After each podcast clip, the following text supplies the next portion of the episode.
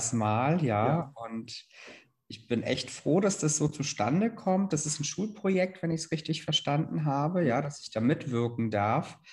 Und genau, vielleicht noch mal ganz kurz auch meinerseits für Zuhörer, Zuhörerinnen. Ähm, herzlich willkommen auch zu dem Podcast Psychoplausch heute mit einer besonders oder beziehungsweise einer anderen Situation. Heute werde ich interviewt zum Thema BDSM, ja, Fragen dazu. Und so gesehen bin ich der heutige Gast eines Podcasts. Und ich freue mich sehr auf dieses Gespräch und wollte euch darüber informieren, dass es heute eine andere, exotischere Ausgabe zum Psychoplausch geben wird. Ja, vielleicht noch erst noch was zu mir. Ähm, mein Name ist Karin. Ich bin Schüler eines Gymnasiums in Hamburg und wir arbeiten im Rahmen eines Schulprojektes zum Thema BDSM beziehungsweise zum Buch 50 Shades of Grey. Ich denke mal, das sagt auch den einigen etwas. Und da haben wir uns gedacht, dass wir vielleicht noch ein bisschen was in die Richtung Psychologie mit in das Projekt einfließen lassen wollten und haben uns dann bei Ihnen gemeldet und das hat ja funktioniert. Ja, sehr schön, cooles Thema, ja, auch für die Offenheit des Themas. Und ich bin wirklich froh, Teil des Projektes zu sein und dass ihr die Anfrage geschickt habt dazu. Ja, wir haben uns einige Fragen aufgeschrieben. Ich denke, wir fangen auch direkt mit der ersten Frage an. Und zwar interessiert uns, warum ist BDSM ein Tabuthema in unserer Gesellschaft, beziehungsweise wie sieht das in anderen Ländern aus? Mm -hmm. Also das Thema BDSM ist ja gesellschaftlich nicht so ganz akzeptiert. Ne? Das heißt, welche Mitschwingungen gibt es zu dem Thema? Welche Unwissenheit gibt es auch auf gesellschaftlicher Ebene zu dem Thema? Wie hoch ist der Erkenntnisgewinn und was steht da eigentlich im Vordergrund? Ja, also man kennt ganz oft die Situation von angstbehafteten Reaktionen, etwas nicht zu kennen und dementsprechend sich ganz unvorstellbare Settings vorzustellen. Meistens so das Schlimmste, was vielleicht die BDSM-Szene zu bieten hat, ja, von Schmerz, körperlicher Verletzung oder sonstigem. Das heißt, meiner Meinung nach fehlt, glaube ich, der Blick für das Thema, das Bedürfnis des Themas und auch Aufklärung des Themas was das eigentlich mit Sexualität zu tun hat, mit der Persönlichkeit oder auch mit der individuellen Merkmalsausprägung und ja, wo der Schaden in dem Thema besteht. Und ich vermute, dass äh, in Deutschland das ganze Thema natürlich auch traditionell bedingt auch auf Konflikte stößt und dass es nicht so ganz anerkannt ist, aufgrund von Unwissenheit und wenig Thematik zu dem Gebiet oder überdramatisierten Reportagen. Ich vermute, in anderen Ländern würde es auch nach dem Mechanismus funktionieren, wie offen ist die Kultur, wie offen ist die Gesellschaft, abhängig von Standort, Kleinstadt, Großstadt, Dorf. Wie geht man als Mensch als offener Mensch, als offenes Individuum mit dem Thema um. Und ich glaube, es gibt ganz unterschiedliche Ausprägungen, kulturunabhängig von Deutschland bis USA, bis Russland, bis Türkei, wie auch immer, mit dem Thema umzugehen. Ich glaube, die Betroffenheit, selber mit dem Thema sich auseinanderzusetzen, ist da der größere Anteil, der größere Mechanismus zu dem, ja. Ja, was denken Sie denn, wie entstehen solche Neigungen bei Menschen generell? Ich meine, lassen sich da irgendwie Rückschlüsse ziehen? Eine ganz interessante Frage, teilweise auch eine schwierige Frage, die so zu beantworten. Ich meine, es gibt individuelle Ausprägungen von Menschen, von Individuen, die auch durch Gene weitergegeben werden können, ja.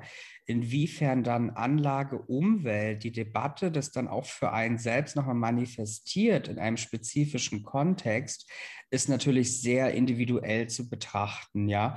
Was waren dann auch nochmal Erlebnisse in der Pubertät, ja, in der Adoleszenz, der Manifestierung von Sexualität? Welche Faktoren waren dort nochmal wichtig? Um für sich eine Spezifikation von Sexualität in einem Fetisch dann ausleben zu lassen. Also ich glaube, eine Pauschalaussage findet man an der Stelle nicht. Aber ich denke, die Entwicklung hat natürlich viele Manifeste auch für die Entwicklung von Fetischen oder auch die Einstellung dazu. Denken Sie denn auch jetzt, dass quasi der Umgang mit den Eltern über Sexualität, auch wenn man offen mit den Eltern darüber spricht, ob das so ein Fetisch quasi entweder verstärken könnte oder quasi dazu führt, dass sowas erst gar nicht zustande kommt? Hm. Da würde ich schon mitgehen, dass die Umwelt natürlich sehr prägend ist für das Individuum, auch in der persönlichen und sexuellen Entwicklung, dass natürlich auch die Umgebung bestimmt, inwiefern darf man etwas ausleben, inwiefern darf man etwas nicht ausleben. Gibt es positive oder negative Verstärker zu dieser Prägung und wie kann ich das etablieren oder werde ich das durch Unterdrückung erst ein paar Jahre später bemerken, dass ich vielleicht eigentlich eine Offenheit hätte zum Thema Fetisch ist ja auch ganz groß der Begriff. Ne? Es gibt ja unterschiedliche Fetische, was man ausleben möchte und was tut mir gut, wie offen kann ich damit umgehen, auch in romantischer Beziehung mit dem Partner, ja, oder unabhängig als Single durch unterschiedliche diverse Clubs, wo man auch dieses Bedürfnis, die Befriedigung erlangen darf, immer in dem Kontext, was ist für mich ein positiver Flow, was tut mir gut, aber wo ist die Grenze, dass ich mir selber oder jemand anderem schaden könnte? Das ist natürlich auch sehr wichtig und äh, zu betonen an der Stelle. Ja, aus welchen Gründen kommen denn dann die Menschen zu Ihnen, um quasi diesen Fetisch behandeln zu lassen oder wollen die den überhaupt behandeln lassen? Hm, also teilweise kommen Klienten, Menschen zu mir, die erstmal die Erkenntnis gewinnen zu dem Thema, dass so etwas vorhanden ist. Und ganz oft hilft man den Klienten dann auch damit, dass man denen eine Akzeptanz, eine Offenheit entgegenbringt zu dem Thema und dass dieses Thema auch gar nicht so diese große Sache ist, ja, sondern eigentlich es darum geht, welche Wirkmechanismen zählen für mich? Was ist für mich wichtig? Wie gehe ich damit um? Wie schade ich mir selbst nicht und jemand anderem? Und dann ist die Antwort eigentlich auch ganz schnell gefällt, weil solange ich keine Selbst- oder Fremdgefährdung mit meinem Fetisch habe, es mir gut tut, ich das akzeptieren kann und es mir keinen Leidensdruck auslöst, dass es vollkommen in Ordnung ist.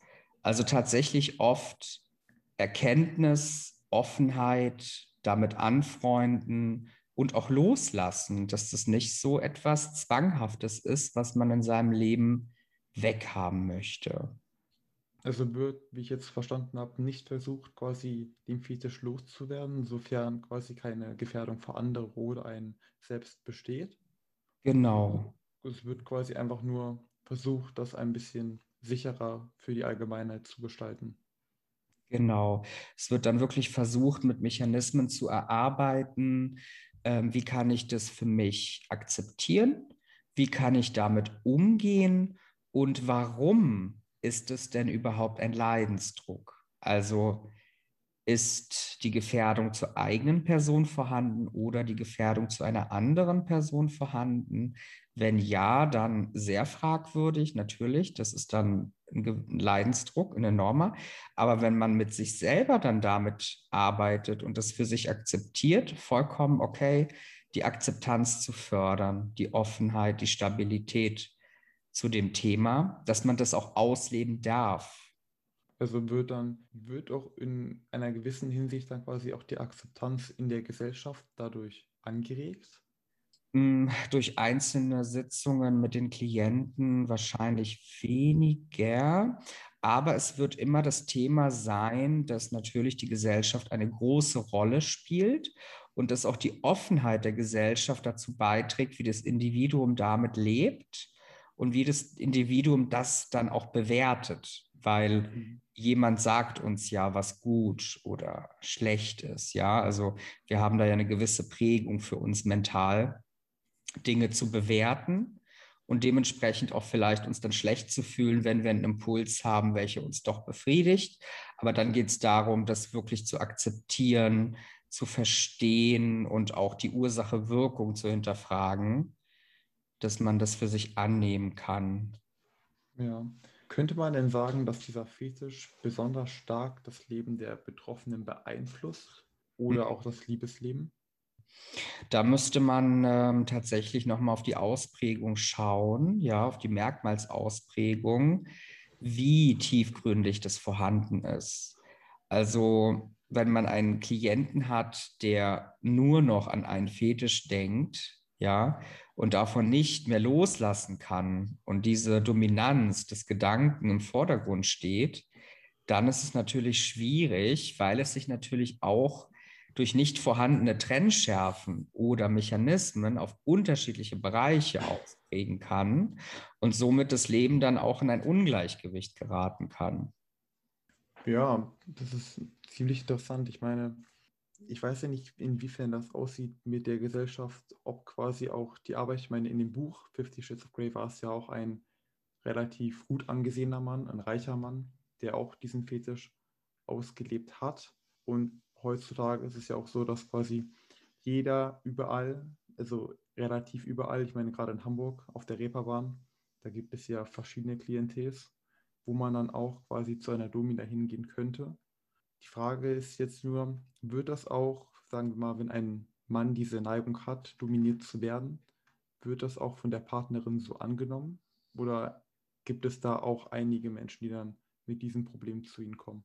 Ja, das ist äh, dann wieder das Thema der Grenzsetzung. Ja, die Grenzsetzung in der Partnerschaft. Inwiefern wird das Thema offen besprochen, thematisiert, angegangen und inwiefern wird aber auch das Bedürfnis des anderen Partners, des, der Partnerin nicht eingegrenzt, ja. Also immer wenn es darum geht, irgendwie die Privatsphäre oder Intimsphäre von jemand anderem einzuschränken aufgrund von eigener Bedürfnisse, ist das natürlich nicht so ne, klärbar und schön für beide Beteiligten, sondern beide müssen ganz offen damit kommunizieren, tut mir das gut? Kann man sich in dem Thema annähern?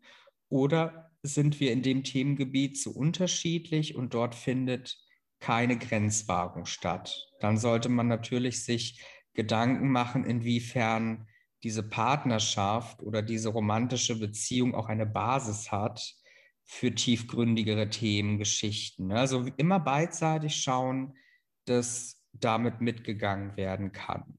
Würden Sie denn auch sagen, quasi, dass so ein Fetisch auch das Liebesleben beziehungsweise eine Beziehung komplett zerstören kann? Hm. Auch eine spannende Frage. Ich gehe da dann nochmal davon aus, inwiefern so eine Ausprägung vorhanden ist.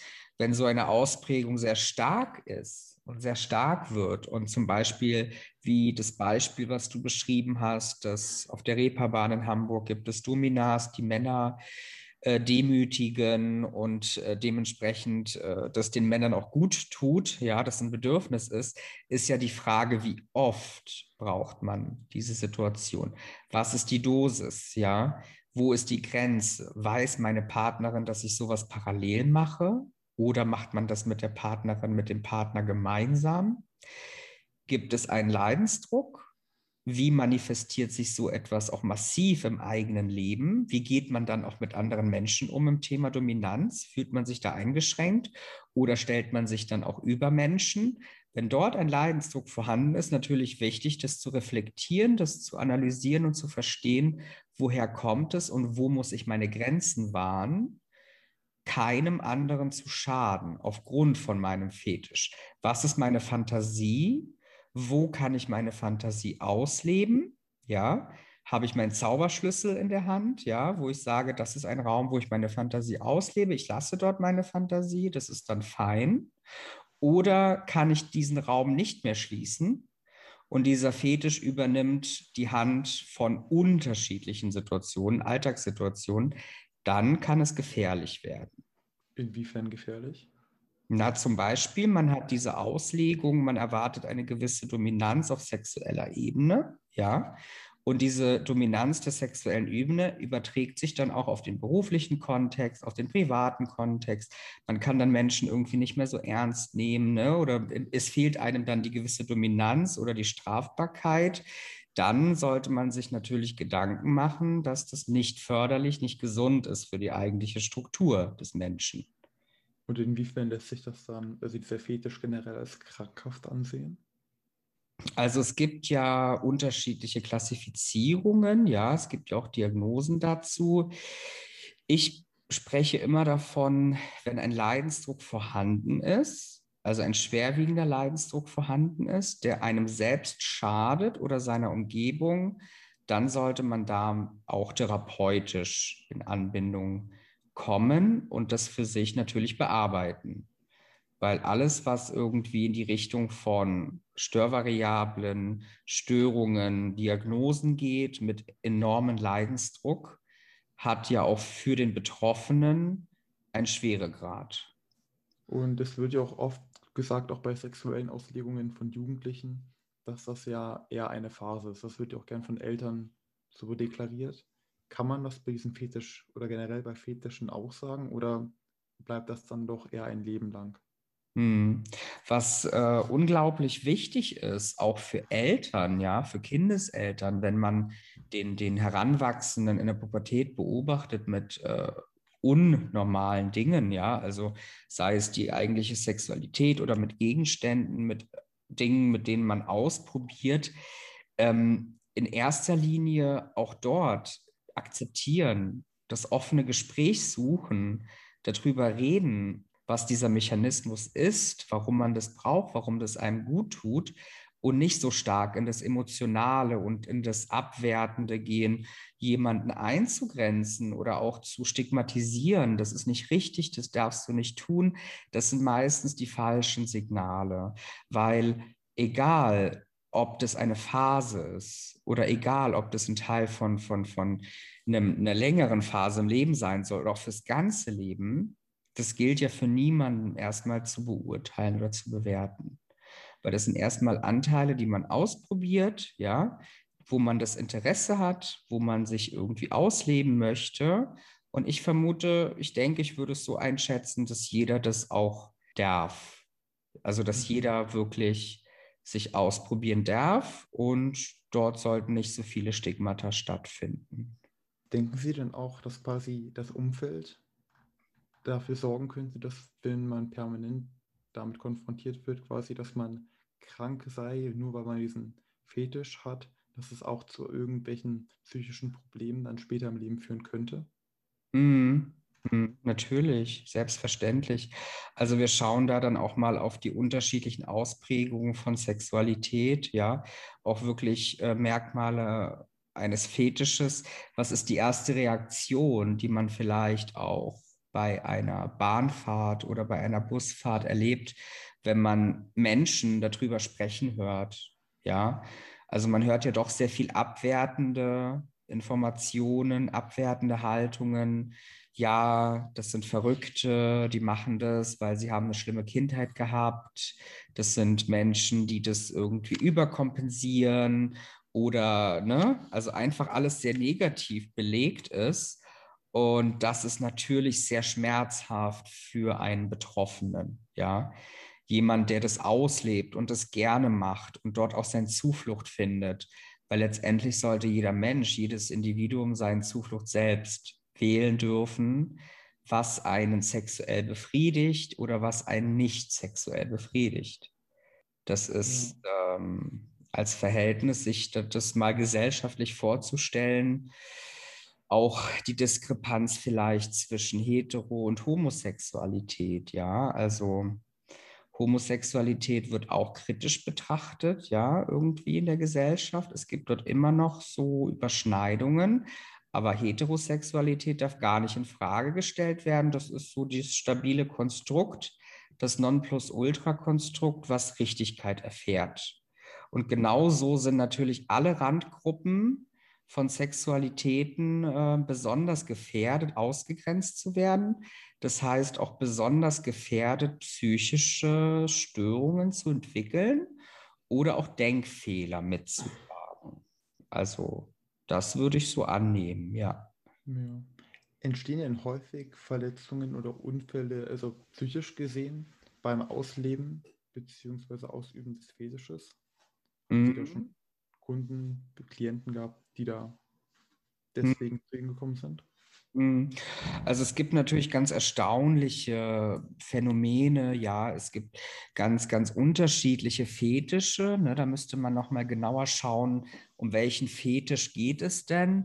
Aber prinzipiell ähm, hört man dann von Klienten auch schon witzige, lustige Situationen, äh, dass mal was schiefgegangen ist oder man auch mit einem Objekt versucht hat, sich zu stim stimulieren und das hatte dann nicht so gut funktioniert, das wieder äh, aus der Öffnung zu bekommen, wenn ich das jetzt so sagen darf, mhm. ist natürlich äh, erstmal belustigend und natürlich auch so ein Thema, was man vielleicht durch Humor besser öffnen kann, ne, besprechen kann.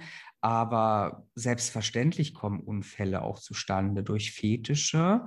Und da ist auch wieder der Ursache-Wirkung-Grund, äh, ja, wichtig, zu durchleuchten, war es jetzt ein Fetisch, der auf beiden Seiten eingewilligt war? Wollten das beide so ausleben? Oder hat ein Partner sich gegenüber dem anderen, ja, die Grenze überschritten und hat eigentlich jemandem Leid hinzugefügt, ohne die Einverständniserklärung, ohne das Bejahen? Dann ist es natürlich kritisch, ne? dann ist es psychologisch verwerflich, aber auch rechtlich verwerflich. Das heißt, es gibt dann natürlich auch rechtliche Folgen und äh, das sollte nicht sein. Also immer Selbstfremdgefährdung erste Priorität.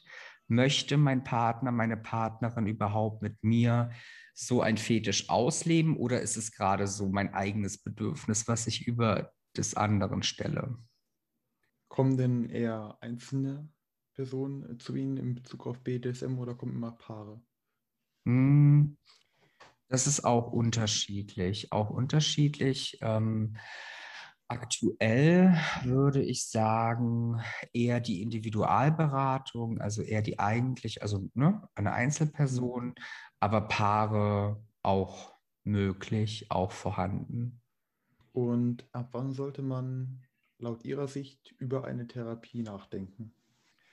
Also eine Therapie, eine Psychotherapie hat ja immer den Vordergrund, ein Heilverfahren zu sein, ne? also mhm. wirklich psychischen Leidensdruck zu mindern und auch die Absicht heilen zu dürfen. Ja, das heißt, immer dann, wenn man merkt, das Verhalten ist krankhaft. Was bedeutet krankhaft?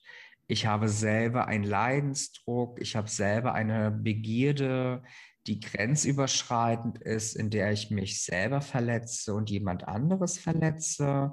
Und ich kann dieses zwanghafte Verhalten nicht steuern. Meine eigenen Handlungsressourcen, meine eigenen Handlungsmechanismen reichen nicht aus, um diese Handlung zu stoppen, diese Handlung zu unterdrücken, weil ich das nicht darf. Also immer psychischer enormer Leidensdruck, ich habe es nicht unter Kontrolle und ohne diesen Fetisch, ohne diese extreme Merkmalsausprägung geht es mir schlecht. Das wäre definitiv ein Grund, eine Psychotherapie aufzusuchen. Also sobald man quasi der sein Leben nicht mehr normal kontrollieren kann und der Fetisch quasi überhand annimmt, genau. sollte man darüber nachdenken. Genau. Das heißt, gedankentechnisch äh, in Grübeleien vers versinken, nur noch mit diesem Thema, was ganz, ganz im Vordergrund steht. Und man kann keine Selbst- und Fremdgefährdung mehr ausschließen. Kommen wir noch mal zu etwas für uns Interessantem. Warum denken Sie, dass nach der Veröffentlichung des Buchs Fifty Shades of Grey so ein BDSM-Hype kam? Weil die Umsätze auch in Online-Sexshops gingen ja danach in die Höhe. Ich würde mir das, ich würde mir das so erklären, dass so ein Thema, was immer wieder leicht an der Oberfläche ankratzt und immer wieder mal auftaucht, tabuisiert wird, verboten ist, die Gesellschaft damit schwierig umgeht, aber jetzt auch die jüngere Generation viel dynamischer auch an Sexualität rangeht. Ne? Man wird, man hat viel darüber diskutiert, ob junge Menschen schon viel mehr Sexualaufklärung genießen sollen. Ja, das heißt, es gibt auch so eine gewisse Bewegung, ja, in der Bevölkerung standhaft zu sein, auch für Randgruppen sich mehr einzusetzen. dass dadurch natürlich ähm, der Film oder das Buch, ne, die Veröffentlichung, auf jeden Fall zu einer guten Zeit dargestellt worden ist. Ne? Das heißt, dieses Buch, der Film, die sagen aus, hey, es ist vollkommen in Ordnung, solche Züge zu haben oder es triggert auch gewisse Situationen von Fantasien. Darf ich sowas, darf ich sowas nicht? Ja, darf ich sowas ausleben? Was mache ich, wenn mir sowas mal widerfährt? Hat natürlich auch nochmal Anteile von gewissen Psycho-Thriller-Elementen. Ne? Was ist meine eigene Grenze? Wie darf ich das ausleben? Und ja, also wirklich dieser Exzess, ja, also das, was alles irgendwie durch diese negativen Anteile prägend ist, das einfach jetzt durch so eine Stellungnahme, ja, durch so ein Buch einfach auch offenkundig zu besprechen, ne? offenkundig zu, zu veröffentlichen. Das ist schon ein ähm, großer, großer Schritt gesellschaftlich. Ja. Ja, das wären tatsächlich auch alle meine Fragen gewesen jetzt an der Stelle. Interessiert Sie sonst etwas noch, was ich vielleicht noch beantworten könnte? Ja, also du hast ja erwähnt, das ist ein Schulprojekt für dem Buch, ja, für die Veröffentlichung auch des Buches. Und ich hoffe natürlich, dass ihr einen Mehrwert hattet für das. Ja, auf jeden Fall dass ihr da auch einen Einblick hattet aus psychologischer Sicht. Und ich würde mich auf jeden Fall freuen, nochmal von euch zu hören und äh, zu hören, ob dann das Projekt ein Erfolg für euch war und wie das Feedback dann war. Ne? Ja, wir werden das Video dann auf jeden Fall per Mail nochmal zukommen lassen. Ach, das wäre sehr schön, das wäre sehr toll. Dann bedanke ich mich recht herzlich bei Ihnen. Ne? Ich ja. Ihnen auch noch eine angenehme Woche. Ich hoffe, Sie konnten auch Ihren Mehrwert hier rausnehmen? Auf jeden Fall. Vielen Dank. War echt eine schöne Runde, tolle Fragen und sehr viel Mehrwert. Und somit seid ihr mit dem Schulprojekt natürlich auch ein Teil von dem Podcast geworden. Und für uns alle, ich glaube, wir hatten einen tollen Erkenntnisgewinn und auch an die Zuhörer und Zuhörerinnen. Ähm, für euch, wenn ihr Themen habt zu besprechen oder ihr habt Projekte oder sonstiges, meldet euch gerne bei mir dann auch. Ne? Unter social media at psychologe-bohlender.de. Und ja, ich fand das einen tollen Austausch.